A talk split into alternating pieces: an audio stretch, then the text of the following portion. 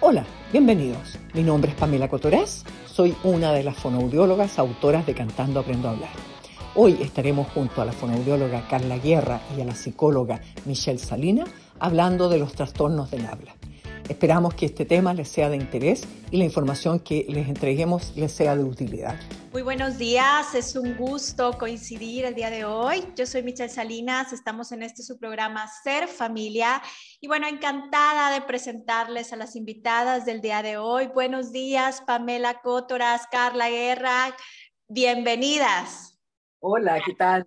Encantada de estar nuevamente con ustedes. Muchas, muchas gracias, Michelle, por darnos la oportunidad de estar nuevamente en tu programa. Muy buenos días, les mando un besito, un saludo a todos quienes nos están acompañando hoy día. Muchas, muchas gracias por estar aquí nuevamente. Les comparto un poco de Pamela, de Carla. Ellas desde Chile nos están ahora sí que compartiendo todos estos temas tan enriquecedores que tienen que ver con el mejorar la calidad de vida a través de estrategias, a través de la concientización de muchísimas situaciones que se dan. Y bueno, el día de hoy nos van a hablar de un tema relevante que es los trastornos del habla. ¿sí? Carla es fonoaudióloga del Centro de Estimulación de Psicomotricidad Infantil CEPI y está pues en alianza y, en, y colabora en equipo con Cantando Aprendo a Hablar, ¿sí? Pamela Cótoras es fonaudióloga, fundadora de Cantando Aprendo a Hablar. Ahorita me encantaría que ustedes profundizaran en el tema, pero son como apasionadas, apasionadas de poder aportar, de poder irradiar eh, todo esto del bienestar no solamente en cuestiones del habla, no solamente en la comunicación, sino toda la profundidad que está detrás, ¿sí? De poder eh, acompañar eh, en los valores, en el bienestar a niños, adolescentes, familias. Y bueno, cuéntenos, cuéntenos un poco sobre ustedes, quizá algunos ya eh, las habían escuchado previamente, quizá algunos no. Cuéntenme sobre ustedes, sobre su experiencia, a ver qué es eso de cantando aprendo a hablar, qué es eso de la fonoaudiología, a ver, cuéntenos. Muchas, muchas gracias, Michelle. Tú lo pones como una cosa muy tremenda, eh, muy grande, muy de, siento que es una responsabilidad tremenda la, que eh, tendríamos que asumir si fuese cierto todo eso que, estás diciendo. Queremos aportar desde, desde nuestra experiencia, desde nuestro conocimiento, y sería fantástico si logramos eh, apoyar a las personas que tienen algunas dificultades o aquellos que quieren apoyar el desarrollo de sus hijos en mejor forma. Cantando Aprendo es una iniciativa de fonoaudiólogas chilenas que empezó este proyecto hace más de 30 años. Em, partimos haciendo canciones para nuestros pacientes, que eran niños y niñas con dificultades severas del desarrollo, eh, y posteriormente adecuamos estas canciones para que fueran de utilidad para los niños que no presentaban trastorno. Y así ahora tenemos un conjunto de más de 300 canciones con distintos objetivos fonoaudiológicos que acompañan a las familias y acompañan a los niños y niñas en sus terapias. Eso es un poco en un resumen este, este proyecto, este conjunto que se llama Cantando Aprendo. Maravilloso. Bueno, y con respecto al área fonoaudiológica, bueno, como bien dice Michelle, es algo que nos apasiona trabajar todo lo que es comunicación, no es solamente o lenguaje, o postura, o articulación, o habla, o audición, son tantas áreas que conjugan una con otra y que es fomentar y poder enriquecer la comunicación. Nosotras evidentemente eh, nos dedicamos un poquito más a los niños, pero es algo que es en general para la humanidad. Entonces, poder aportar con eso eh, es sumamente enriquecedor, pero también es una gran responsabilidad.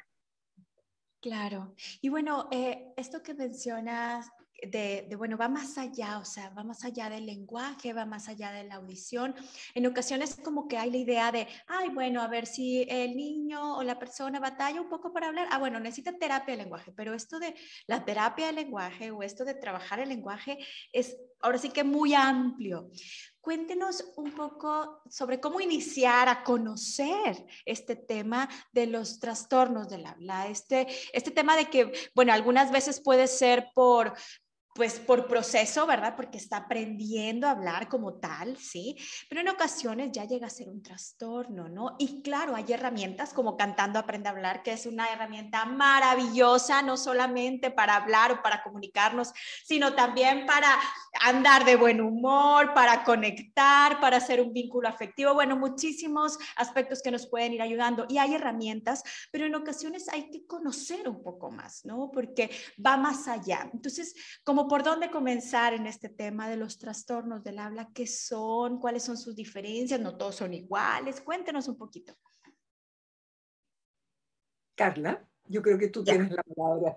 la clínica más, más, vigente en este minuto. En, en, conjunto, Pamelita. Bueno, los trastornos del habla hay varios tipos, pero van a ser la dificultad para crear y formar los sonidos, ¿ya? Por ejemplo, el sonido, la letra es la M pero el fonema, el sonido es el M. La letra es la P, pero el fonema, el sonido es el. Y todo esto va naciendo, se va desarrollando a medida que el niño crece. Entonces, a veces nos ocurre que con, con los papás o con el núcleo más cercano, se da cuenta de que puede decir palabras, pero que hay algún sonido que no sale algún sonido que aún no está apareciendo en el desarrollo del habla y del lenguaje. Entonces el trastorno de habla va a ser esa dificultad, ¿ya? Los trastornos del sonido del habla va a ser la dificultad para adquirir un sonido. ¿Se entiende? Eso también es conocido como dislalia. Este, esta, nueva nomenclatura de trastornos de sonidos del habla corresponde a lo que muchos conocemos como dislalia, perdón la interrupción, y que tiene que ver con con la edad de, desarrollo del niño, porque si bien, bueno, tú puedes seguir, perdón, perdón la interrupción. no, Pamelita, está bien. Bueno, como dice la Pamelita, es la dificultad para articular o pronunciar un fonema, que dislalia o trastornos de sonido del habla refieren a lo mismo, pero se ha ido actualizando, digamos, el nombre, el título, se ha ido actualizando. Entonces, por ejemplo, hay etapas, hay edades donde deben salir ciertos sonidos. Si un niño de tres años solamente tiene la M, la P y la T, porque dice mamá, papá y tata, nos faltan una cantidad de fonemas que ya debiesen estar en esa edad. Pero si un niño de tres años no tiene la R y en vez de ropa dice dopa, estaría dentro del proceso normal que lo vamos a ir eh, profundizando un ratito, en un ratito más. Ok, entonces en este sentido hay que conocer pues un poco de las edades, ¿no? ¿Qué partes ahora sí que como el proceso natural y qué parte es donde ya necesitamos como ir previniendo o conociendo o profundizando o estimulando más, ¿no? Eh, porque pues también esa parte es, importante. Esto del, del, habla se da como natural, solito, o también hay una gran diferencia si se estimula o no, ¿sí? Porque pues bueno, no es lo mismo tener por ahí canciones y nos están platicando todo el tiempo, a estar en el corralito todo o mucho tiempo, nada más así, eh, o escuchar solamente la tele, pero no ver a los demás. Entonces, cuéntenos un poco sobre ello, ¿no? Como para poder eh, diferenciar, ¿sí? ¿Cuáles son como los más comunes, ¿sí? De estos trastornos, eh, cómo se le conocen convencionalmente, pero bueno, ¿cuál es el nombre eh, que se requiere y cuándo... ¿Cuándo se da en estas edades donde podemos decir, bueno, hay, hay que estimularlo más, se le ha estimulado, no se le ha estimulado? ¿Cuándo ya hay que decir, ah, bueno, ya pudiésemos hablar de un trastorno como tal? Mira, yo creo que una, una cosa que naturalmente hacemos los adultos, los papás, mamás, abuelas, es em, comparar. Muchas veces decimos, mira, fíjate que el primo ya puede decir tales palabras y él o ella todavía no. ¿Qué está pasando? Observar. Yo creo que tenemos que, los profesionales, siempre escuchar mucho lo que ven los más cercanos a los niños. Em, Además, ahora afortunadamente tenemos acceso a muchísima información. Nos metemos a, Google y vamos a, poder saber, pero hay edades que son críticas y, Carla nos va a hablar de eso, como para tener más o menos una referencia en qué edades podríamos esperar que tengan esos sonidos. Por ejemplo, mencionaba Carla, el sonido R es uno de los últimos en adquirirse. Entonces, muchas veces escuchamos a papás, mamás, que están eh, preocupados porque su hijo de tres años o de cuatro años todavía no puede decir ese sonido. Y ahí, por favor, tranquilos. Pero Carla nos va a informar con más precisión. Sí, sí, aquí primero hay que ver el tema de expectativa, porque la familia a veces se preocupa un poquito, pero todo tiene un proceso, hay un desarrollo cerebral, conexiones neuronales que se van dando con el tiempo, y ahí es donde nosotros tenemos que aprender a respetar el tiempo de los niños. Cada niño es un mundito. Y si mi hijo, yo tengo, por ejemplo, si una mamá me dice que mi hijo anterior habló antes, fantástico, pero ahora tiene, es otra persona, es otro mundito que tenemos que respetar su tiempo. Ahora, en el desarrollo, lo primero que generalmente aparece va a ser la M o la P, que es la M y la P, porque son más sencillas de articular. Uno junta los labios y sale el sonido, ¿ya? M o la P. Generalmente las primeras palabras tienen relación con mamá o papá también por un ser que nos vincula a algo. A los tres años hay una explosión del lenguaje, bueno, en digamos, sin pandemia. Nombremos esto, que es importante decirlo, porque con nuestra pandemia se ha visto un poquito afectado todos estos parámetros que es necesario mencionar. Al estar con el, la mascarilla, el tapaboca, lamentablemente se pierde mucha estimulación que nosotros hacemos o que cualquiera en su casa puede hacer. Pero en parámetros, digamos, dentro de la normalidad que está establecida, a los tres años está esta explosión que de repente nuestro niño empieza, empieza a hablar, hablar, hablar y la mamá dice que habla todo el día, todo el día, todo el día. Los sonidos que deben estar son todas las consonantes, exceptuando quizás la L, no va a estar la R, la suavecita, que es la que yo digo aro, Perú, para, esa es la suavecita, y tampoco va a estar la R, que es la vibrante, la más fuerte, que sería ropa, rojo, porque requieren un proceso de articulación, de pronunciación mayor. Entonces, si yo veo que a los tres años mi hijo tiene muy poquitos sonidos, ya debiera tener una estimulación, ya debiera ser motivo de consulta. Si mi hijo habla todo con la T, que generalmente pasa, que cuentan una historia muy abundante, pero es todo tate, tito, tú y eventualmente otro sonido, ya hay que preguntar, hay que consultar. Mientras antes nosotros podamos ayudar y entregar las estrategias a la familia, más sencillo va a ser para el niño y para la familia también enfrentar la situación. Ok, muy bien. Pues muchísimas gracias. Vamos a continuar hablando al respecto. Los invitamos que si alguien tiene algún comentario, se pueden comunicar al 8336-6162. Y bueno, por favor, compártanos sus redes, donde podemos encontrar mayor información. Si alguien quiere por ahí eh, buscarlos o hacerles algún, alguna pregunta o algo en particular, ¿nos las pudieran compartir, por favor? Carla, cuenta tú. ya. Ya, yo como redes, la verdad que yo siempre contesto las consultas que me llegan al Instagram. Hay mucha mamá que a veces consulta y necesita ser escuchada y necesita alguna orientación. Y no me quiero equivocar en mi Instagram. Mi Instagram es carla-fonoaudióloga.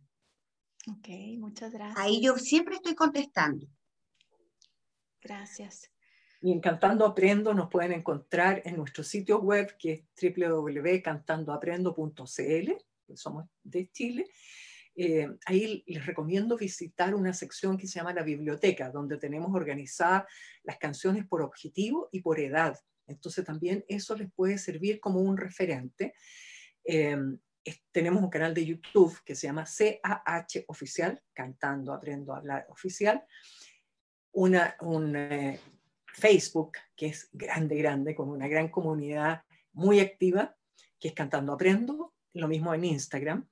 En México nos encuentran, bueno, a través de este programa con Michelle, estamos también en Canal 22 y en Chile estamos en NTV, que es la nueva señal infantil que tenemos una hora diaria de programación. Así que nos pueden encontrar de muchas formas y esperamos que les sea de mucha utilidad. Ah, Spotify, Spotify, siempre se me olvida. También tenemos en nuestro sitio, en, esa plataforma encuentran nuestro contenido. Regresamos a este su programa Ser Familia. Yo soy Michelle Salinas, estoy con Pamela y Carla, parte del equipo de Cantando Aprendo a Hablar y en colaboración con todo este mundo de la comunicación.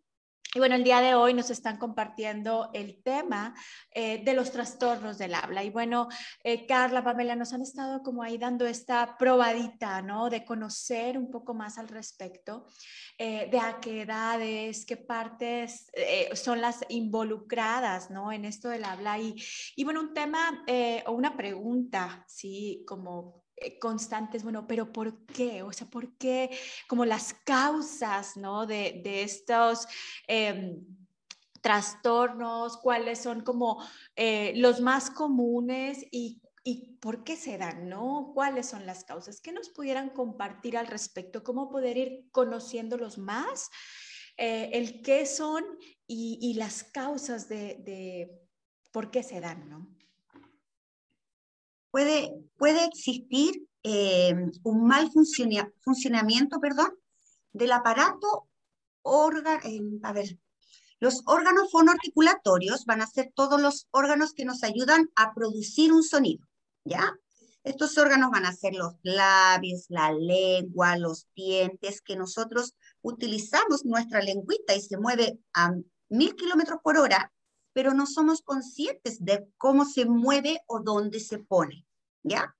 Ahora, hay algunas causas, por ejemplo, una persona que respira con la boquita abierta, que se llama respirador bucal. Este respirador bucal no es consciente muchas veces en los niños de que la boquita queda abierta, por lo tanto, la musculatura que nos acompaña alrededor de la boquita desciende, se pone un poquitito más blanda se pone hipotónica. La lengua también desciende al tener la boquita abierta. Por lo tanto, la musculatura no está adecuada para hacer un sonido. Por ejemplo, la e, donde yo requiero esta elevación de mi lengua, de la puntita de la lengua, y que quede arriba en el paladar. Al niño que es respirador bucal o incluso un adulto, le va a dificultar este movimiento porque tiene un mal patrón respiratorio. O, por ejemplo, hacer la rrr, donde tengo que llevar mi lengua y hacer una vibración y un escape de aire. Se conjugan varias cosas y el niño que es respirador bucal, lamentablemente, su musculatura no está adecuada dentro de otras alteraciones que puede tener. Otra causa que puede ser que pasen estos trastornos de, dislalia o sonidos del, del habla es que el niño presenta dificultades auditivas si nuestro niño no escucha bien, difícilmente va a realizar el sonido adecuadamente. Por ejemplo, si al niño yo le digo mm, perro, siguiendo con el esquema de la R, pero él no alcanza a escuchar ese sonido, lo más probable es que diga pelo o que diga peso o que diga otro sonido porque no está escuchando bien. Entonces son causas que puede haber un mal funcionamiento de los órganos que se involucran para que el niño pueda repetir adecuadamente y lograr hacer este sonido como corresponde. Ok. ¿Y, cómo darse cuenta? Ahorita mencionaste eh, pues cosas importantes, ¿no? La audición. Em, algunas consideraciones, cómo, cómo ir notando esta parte y cómo, cómo se evalúa, ¿no? ¿Qué se necesita evaluar? Porque quizá a lo mejor, pues no nos, pues como papás o como docentes, pues no nos damos cuenta esta, cómo, se, cómo se da o se, se normaliza, ¿no? Ese sonido de cómo hablan, se normaliza que, pues, o no se da cuenta que, que, la boca queda un poco abierta. ¿Cómo darse cuenta quizá ahora sí que entre quienes están alrededor y cómo se evalúa ya cuando se lleva con un profesional, con qué profesionales? Cuéntenos. Ya, para lo primero en casa siempre observar ¿ya? La familia, la, mamá, el papá o quien esté a cargo es súper importante, porque no significa de que el niño va a entrar a una terapia y uno lo hace hablar mágicamente. No pasa así, sino que tiene que haber un apoyo de un contexto social y especialmente de la familia. Uno otorga las estrategias necesarias para que las repitan en casa. Y esto se evalúa en distintos aspectos. En el habla espontánea, por ejemplo, el niño llega ya cuando tiene un poquito más de confianza y nos empieza a contar de lo que ha hecho. No siempre se le entiende todo, pero si yo, por ejemplo, le dijera, ¿qué? ¿Cómo? De nuevo, repite, no te entiendo, el niño se frustra absolutamente y no me va a conversar nunca más. En cambio, si yo le digo, ah, ¿en serio? ¿Y qué más te pasó? No te puedo creer. ¿Y con quién fuiste? Entonces el niño se siente escuchado y empieza, empieza a hablar. No necesariamente se comprende todo, ¿ya? Pero uno empieza a anotar qué sonidos escucha y qué sonidos no. También se evalúa, por ejemplo, si el niño ya lee en lectura, para ver si hay alguna dificultad de cambios de sonidos que también los puede leer y también los puede cambiar. Por lo tanto, debo eh, evaluar en diferentes contextos porque dependiendo el contexto es como los niños también se desenvuelven. No siempre se portan igual con la familia o en la escuela o con los amigos, van teniendo diferentes situaciones y diferentes experiencias. Por lo tanto, para que una, una evaluación sea lo más objetiva posible, tiene que ser en diferentes situaciones. Bueno, y además existen test específicos en que eh, haces una revisión de los distintos fonemas en distintas posiciones de la palabra, porque no siempre ocurre, es el que, eh, estoy pensando eh, no en dislalias, pero de repente en, en, algunos procesos de simplificación, que los niños pueden decir un sonido en, sonido inicial, pero no lo pueden decir en sílaba trabante, por ejemplo, decir pato, pero no lo pueden decir aptitud, porque ese, ese sonido es mucho más difícil. En ese caso, no se trata de una dislalia o de un trastorno del sonido del habla, como estamos diciendo, sino que se trata de estos procesos de simplificación, porque la pronunciación, la, producción de sonido es muy compleja y tenemos distintas, eh, distintas etapas del desarrollo. Lo que mencionaba Carla es que, por ejemplo, es más fácil que un niño diga papá a que diga pato. Puede que vaya a decir Paco por pato, porque la, la K y la T son, son sonidos que en el inicio, antes de los tres años o alrededor de los tres años, les presentan dificultades y de repente los sustituyen por otro sonido. Entonces ocurre en esa etapa que hay, hay niños que los más cercanos le logran entender y logran decodificar porque conocen cómo son sus procesos. Eh, no sé, no puede decir copa y dice coca. Eh, cosas por el estilo, pero puede decir papá. Entonces uno dice, a ver, ¿cómo? ¿Esto es una dislalia o no es una dislalia? No, en ese caso no es una dislalia. Es un proceso de simplificación en que los niños van acomodando los sonidos que tienen eh, dentro de sus capacidades motoras y de sus capacidades eh, neurolingüísticas. ¿Y a qué edad? Cuéntenos un poquito a qué edad, porque, eh, pues bueno, quizá hay que, pues, enfatizar esa parte. Ahorita mencionaron lectura, bueno, quizá eh, ahora sí que nos vamos a niños un poquito más grandes. ¿A qué edad podemos estar viendo esta parte donde hay que estimular y a qué edades, ah, bueno, hay que eh, evaluar o hay que llevar o hay que eh, ahora sí que conversar, porque también es un tema sensible, eh, porque quizá quien se da cuenta es la abuela, ahorita mencionaban, la amiga, la tía, la maestra. Entonces, pues bueno, hay maneras como muy respetuosas y amorosas de, de poderlo decir, pero también pues nos ayuda a tener, la información empodera, ¿no? Cuéntenos un poco de la edad, el cómo. Ya, con respecto a la edad, a los seis años el niño ya debiese tener, o la niña debiese tener todos los sonidos, ya todos los sonidos del abecedario que se llaman fonemas. Pero existen estas combinaciones que decía la Pamelita, que entre medio a veces tienen la L o la R. Por ejemplo, plátano tiene entre medio la L y esos debiesen estar, todos los que llevan una L al medio debiesen estar hasta los cuatro años y medio, máximo cinco. Y todo lo que tiene una R entre medio, BR, brazo, FR, fruta, CR, crema, TR, tren, debiesen estar máximo hasta los seis.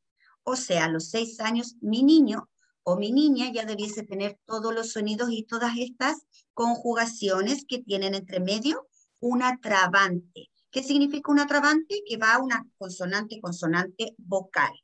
P, L, A sería pla. Ahí tenemos la trabante de L. Entonces, por ejemplo, miren, tengo aquí una fotito. ¿Se ve bien? ¿Sí? Acá es donde el niño tiene que hacer los movimientos aislados de la P, de la L y de la A, y después que ya los tiene de manera aislada, yo le digo ya, revuelve, revuelve, revuelve, revolvemos una ollita o hacemos como una juguera, y ahora va a empezar la. No necesariamente sale de inmediato. Entonces uno va segmentando y uno dice pala, pala. Vamos reforzando el sonido con una vocal.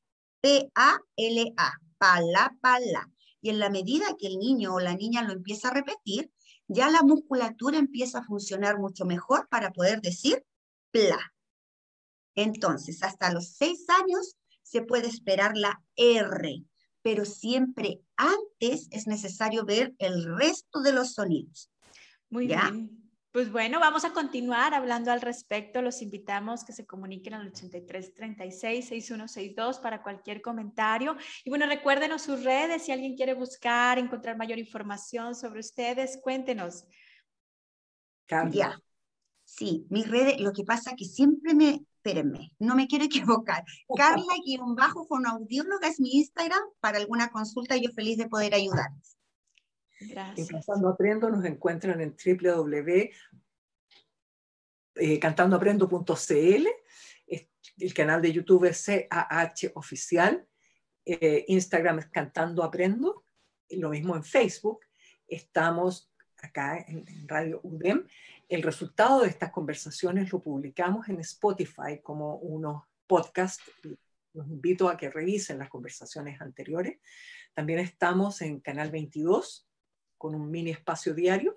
Y ahora en Chile estamos en NTV, que también tiene señal eh, online, así que nos pueden ver desde todas partes. Muy bien, muchísimas estar acompañándolos como podamos. Muchísimas, muchísimas gracias. Y bueno, vamos a ir a corte y regresamos. Ser familia. Regresamos a este su programa Ser Familia. Estamos hablando sobre el lenguaje, la comunicación y los trastornos del habla. Estoy con Carla Guerra, Pamela Cótora de Cantando Aprendo a Hablar.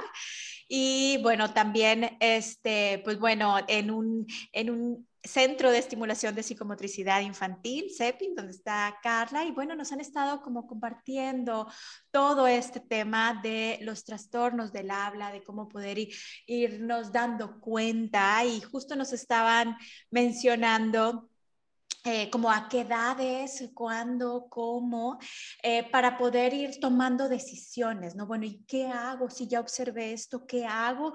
¿Qué hago si lo estoy viendo en mi hijo? ¿Qué hago si lo estoy viendo en mi, eh, pues, en mi familiar, en mi alumno? ¿Con quién voy? ¿Cómo es esto del tratamiento? ¿Qué nos pudieran decir? Con respecto a las edades, a mí me gustaría recalcar hasta qué edad esperamos ¿Ya? ¿Hasta qué edad debo preocuparme?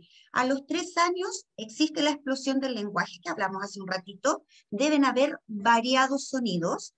Quizás la que falta es la L, que vamos a esperar un poquitito hasta los tres años y medio, hasta los cuatro, que también va a aparecer la R, la suavecita, la que yo digo aro, pera, eh, Perú, que es una vibrante suavecita.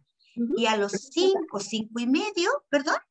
Bueno, que quería, eh, a, propósito de la aparición de, los sonidos que requieren que suba la lengua, que el ápice de la lengua toque el paladar, es muy importante fijarse qué tal está el frenillo sublingual, porque muchas veces es un frenillo muy cortito.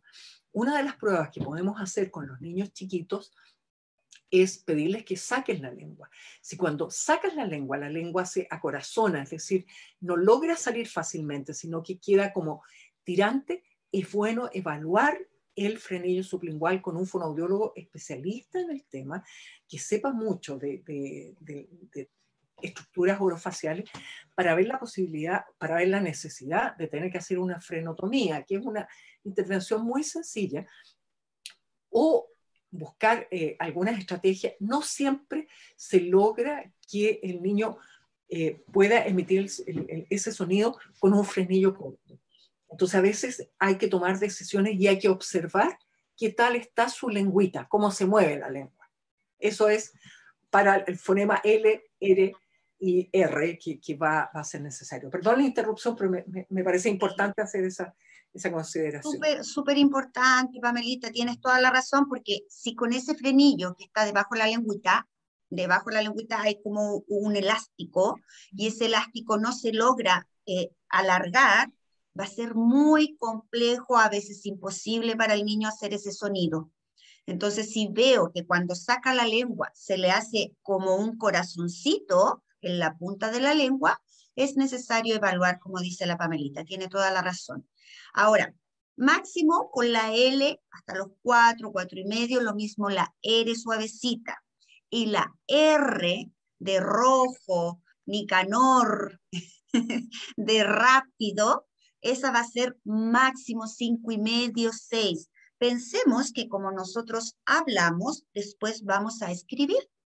Entonces viene el proceso de lectoescritura, que si yo no tengo adquirido mi lenguaje correctamente, me va a traer, además de dificultades en, en la expresión verbal, me va a traer dificultades en el proceso de lectoescritura.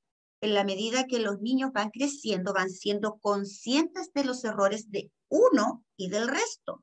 Entonces, si un niño no logra la adquisición del lenguaje o de los sonidos del habla, evitemos molestias por alteraciones sociales. Cuando un niño no logra sacar un sonido, por ejemplo, la R, en vez de perro, dice perro, el resto se da cuenta. Entonces, en la medida que crece, necesita apoyo, necesita ayuda para evitar dificultades emocionales, dificultades sociales y dificultades del aprendizaje. Bueno, ¿qué, recomendaciones darían en ese sentido, tanto el, conocer un poco más del tratamiento y qué recomendaciones? Porque en ocasiones se escuchan divinos, ¿no? De que eso, ay, está diciendo chocholate, ¿verdad? O está diciendo, y bueno, hasta lo refuerza, ¿no? Porque qué bonito se escucha, pero ¿cómo poder intervenir, cómo poder acompañar sin afectar? pero también previniendo, ayudando, aportando, estimulando. Eh, para pues estar ahí acompañando en esto del lenguaje y también cómo es el tratamiento, porque a veces hay como esa duda, a ver, ¿qué, le, qué les hacen? ¿Cómo es? Eh, solamente cuando va, ahorita en, en, otro de los cortes mencionaban, bueno, como por arte de magia ya la terapia me lo va a dar, o es más bien la estimulación que hacemos diariamente, por eso la relevancia de conocer los tratamientos, porque nosotros lo podemos seguir estimulando en casa y en su día a día. Cuéntenos un poquito más para conocer. Yo creo que una, una de las cosas claves que, que tú mencionas es no, eh, no imitar, no repetir los errores que dice el niño. No corregirlo, no burlarse, pero darle el modelo correcto. Si dice chocholate, es muy tierno, es muy amoroso que lo diga así, pero nosotros le decimos así, sí, un chocolate. Le damos el modelo correcto. Yo creo que es fundamental la intervención del adulto en dar la norma, en no burlarse, no corregirlo, pero corregirlo de esa forma.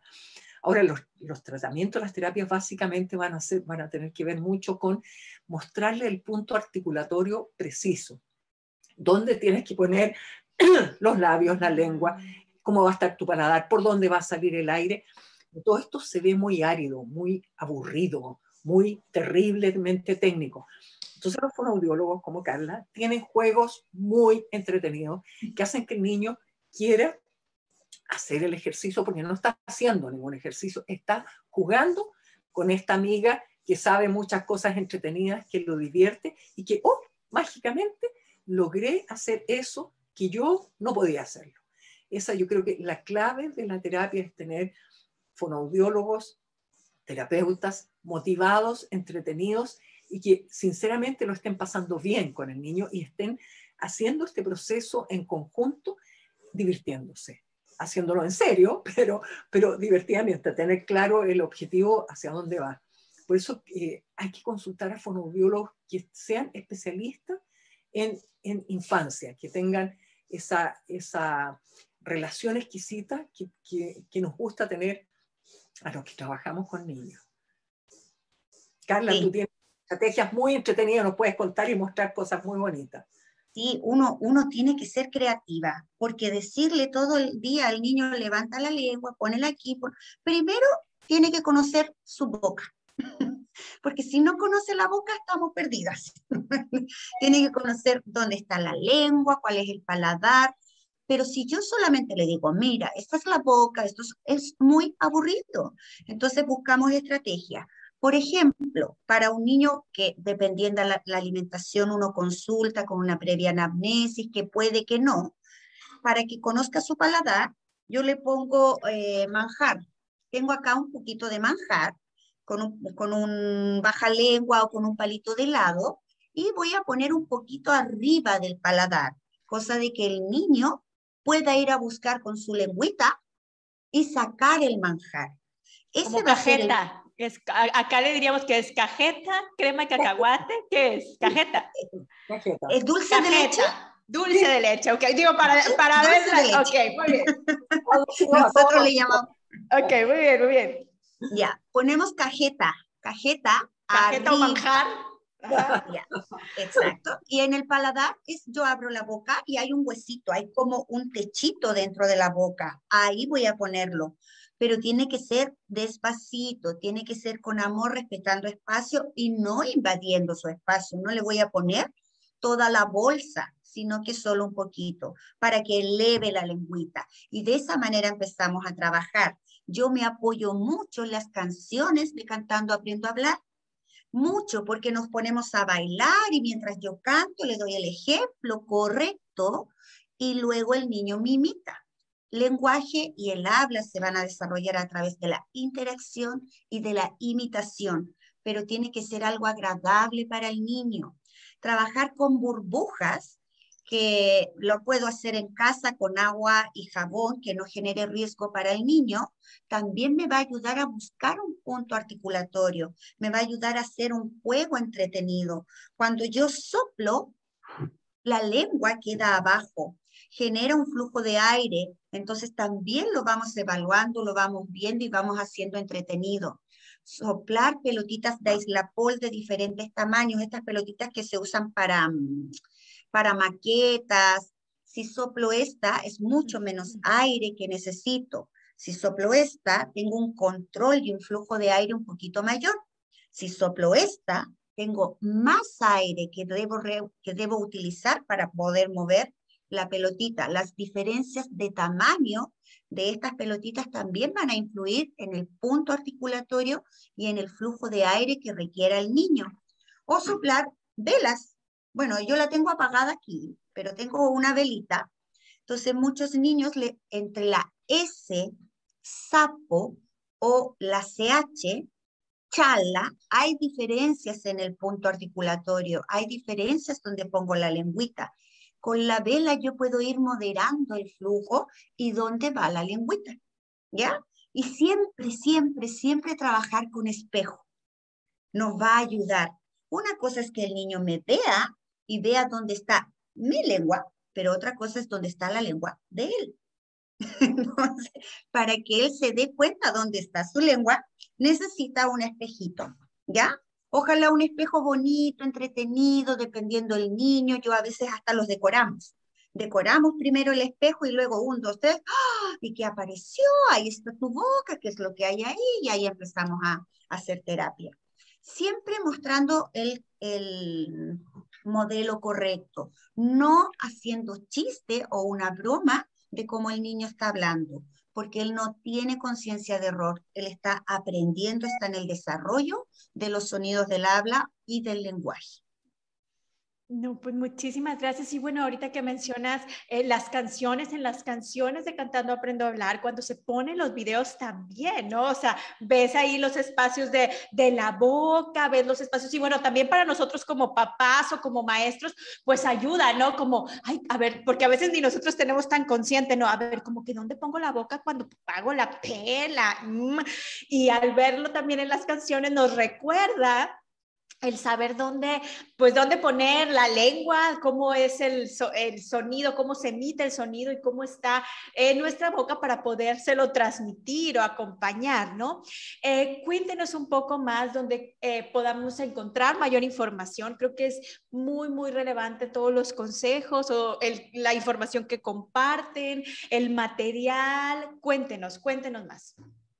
Cantando Aprendo nos pueden encontrar en nuestro sitio donde hay bastante información eh, sobre los objetivos, sobre la edad esperada de, para que cumplan esos objetivos, www.cantandoaprendo.cl.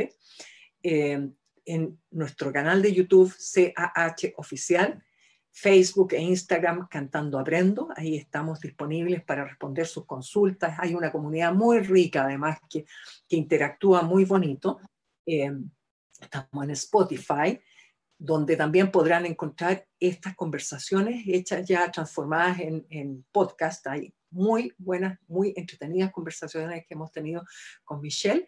Estamos en Canal 22 en México y en Chile estamos en NTV. Creo que esas son todas. Estamos en muchas partes, así que pueden encontrarnos con alguna facilidad. Y lo mejor que en Cantando Aprendo, ustedes ponen por edad, por ejemplo, la biblioteca está por edad, si ustedes dicen, pucha, mi hijo tiene dificultad con la L, usted pone ahí L cantando Aprendo a hablar y le va a salir la canción adecuada. no va a tener dificultad. Ahora van a salir quizás muchas otras que también son muy entretenidas, porque cantando Aprendo no solamente enseña el lenguaje, sino que nos ayuda a vincularnos con nuestro hijo. Entonces, si yo canto con mi hijo, ya son dos minutos, tres minutitos que tengo de conexión. No lo dejen cantando solito, incorpórense porque es lo más entretenido que hay y les va a servir para trabajar el desarrollo del habla y del lenguaje. Sí, la verdad que facilita, hace, hace como muy eh, fácil y muy fluido el conectar y el acompañar, ¿sí? En esta etapa tan maravillosa que es la niñez, ¿no? Eh, y bueno, pues aprovechando, vamos a ir a escuchar una canción de Cantando Aprendo a Hablar. Si alguien tiene alguna duda o comentario, se pueden comunicar al 81 83 36 6162. Y bueno, vamos a música y regresamos. Ser familia. Regresamos a este su programa Ser Familia. Yo soy Michelle Salinas, estoy con Pamela Cótoras y Carla Guerra hablando sobre los trastornos del habla y bueno, eh, la verdad que tienen gran importancia, sí, gran importancia porque eso nos ayuda a tener la seguridad de vincularnos al momento de comunicarnos de una manera fluida, adecuada, cuando sentimos la seguridad y la compañía de la gente que está alrededor y que, pues bueno, ahora sí que somos compañeros de vida para aprender a hablar y no solamente hablar, ¿no? Sino también a comunicar, expresar, recibir. Y bueno, la verdad que su vocación y su misión es maravillosa maravillosa porque lo hacen de una manera muy amorosa, muy respetuosa y dan esa seguridad no solamente a los chicos, sino también a los grandes. Ahorita hablábamos en, el, en la canción justo de la seguridad y la certeza que nos da eh, tener un respaldo por ejemplo, del equipo de Cantando Aprendo a Hablar, tener el respaldo de, de que la canción tiene como un respaldo eh, profesional, ¿verdad? Que, no, que va más allá de cantar, ¿no? Va más allá del habla, sino que hay como todo un equipo detrás. Y también que son herramientas de vida, ¿no? El comunicarnos es una herramienta de vida me gustaría muchísimo que cada una nos pudiera dar como el mensaje que les gustaría dejarnos referente a este tema y un poco de lo mucho que abarca, ¿sí? La profundidad de comunicarnos, de el, con mucho respeto poder acompañar cuando hay una dificultad o un trastorno del habla para poder pues, mejorar, ¿no? La calidad de vida y la calidad de la comunicación que nos pudieran compartir. Eh, mira, muchas gracias, muchas, muchas gracias por la oportunidad que nos das de, poder contar nuestra experiencia y cómo vemos estas dificultades o cómo pueden ocurrir si no intervenimos. Yo creo que hay que ser muy respetuosos, como mencionan, pero también no dejarnos estar, eh, no, no dejar pasar estas dificultades que pueden mantenerse en el tiempo. Si no hay una terapia, si no hay... Eh, una intervención, esto no, no va a remitir espontáneamente. Eh, es poco frecuente, pero creo que todos nos hemos encontrado con adultos que o cecean, porque no es porque sean españoles, sino que simplemente porque no logran ubicar el punto correcto de articulación y se ve una, se, siente un habla desprolija. Incluso me ha tocado conocer adultos que no logran pronunciar bien el sonido R. ¿Qué pasó ahí? ¿Por qué no se intervino? Entonces creo que es importante mirar con respeto, pero tener claro estas edades que mencionaba Carla. Hay etapas que son críticas. La, mayoría de los niños lo adquieren en tales edades. ¿Qué pasa si va más allá? Por favor, ocupémonos, ocupémonos a tiempo. Como comentábamos acá, Cantando Aprendo les da la oportunidad de, de practicar, de ejercitar, de ver cómo se están pronunciando. Pero si esa herramienta, si esta, estas canciones no les sirven, es porque hay un trastorno que, requiere de un profesional especializado, un fonoaudiólogo. Así que tomémoslo con seriedad. Hablar bien es una carta de presentación, es una forma de relacionarnos adecuadamente y de darnos más, más certeza, más aplomo, más confianza en nosotros mismos. Nos vamos a sentir más contentos cuando todos hablen bien. Carla. Carla. Y por mi parte, em, si bien siempre debemos respetar los tiempos, no dejemos pasar mucho tiempo. Los niños van creciendo, no son siempre bebés. Y a veces nos cuesta a nosotros como mamá, como papá, darnos cuenta que nuestro niño tiene que crecer.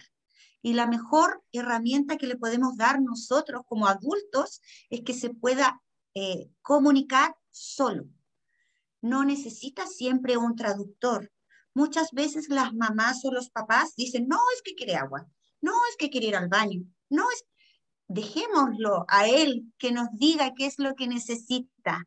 Y si vemos que a los tres años hay muy poquito lenguaje, que a los cuatro no tengo la L, que a los cuatro y medio todavía no está la R, o a los cinco y medio no está la R, consulten. Es lo mejor que le pueden otorgar para que los niños tengan las herramientas necesarias para desarrollarse en un contexto solos. Si bien siempre tenemos el apoyo de nuestra familia, necesitamos entregarle las herramientas para que los niños sean autónomos. El lenguaje se trabaja con amor, con dedicación, y los fonoaudiólogos vamos a estar dispuestos a enseñar esas estrategias. Muchísimas gracias, muchísimas gracias por irradiar, por compartir, por coincidir. Muchas gracias por quienes nos han estado escuchando en este programa.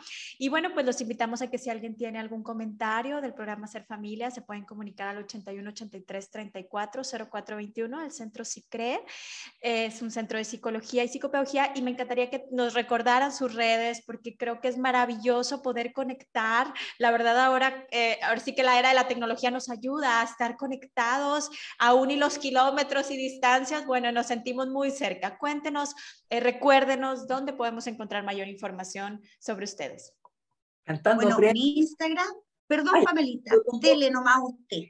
Bueno, Cantando Aprendo es www.cantandoaprendo.cl, Facebook e Instagram Cantando Aprendo, en Spotify, donde también encontrarán estas conversaciones ya transformadas en podcast, también estamos en eh, Canal 22 y en NTV en Chile.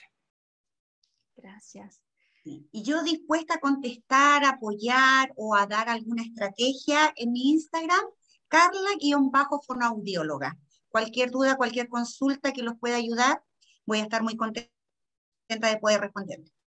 Muchísimas gracias. Y bueno, pues les mando un fuerte abrazo y los esperamos el siguiente miércoles en este su programa Ser Familia.